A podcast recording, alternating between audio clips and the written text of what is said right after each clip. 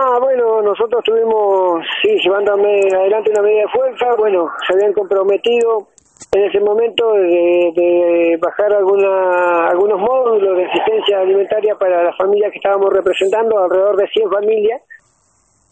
y, y bueno, y habían quedado de, de, trasladarlo en el, el, transcurso de la tarde. Nosotros en estos momentos estamos a la espera a ver si llegan o no esos esos esos recursos.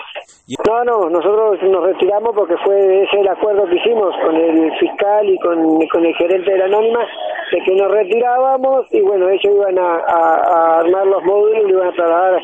en el transcurso de la tarde acá a la seccional de la CTA, acá en, en, Vierna, en la calle Viernes Rionero. No, acá la, la, la, la, idea es este, tratar de tocar todos los organismos privados porque sabemos que, que bueno que ellos también tendrían que asumir un poco la responsabilidad y de, de, de, brindar algún tipo de asistencia porque nosotros cuando hay, nosotros representamos desocupados a través de una asociación civil que está nucleada en la CTA. Eh, y sabemos la desocupación que tenemos hoy en la provincia y en el país. Este, la situación es alarmante, la demanda que tenemos nosotros pidiendo asistencia de alimentaria y recursos preescolares para los chicos, para que puedan seguir estudiando. La situación es grave.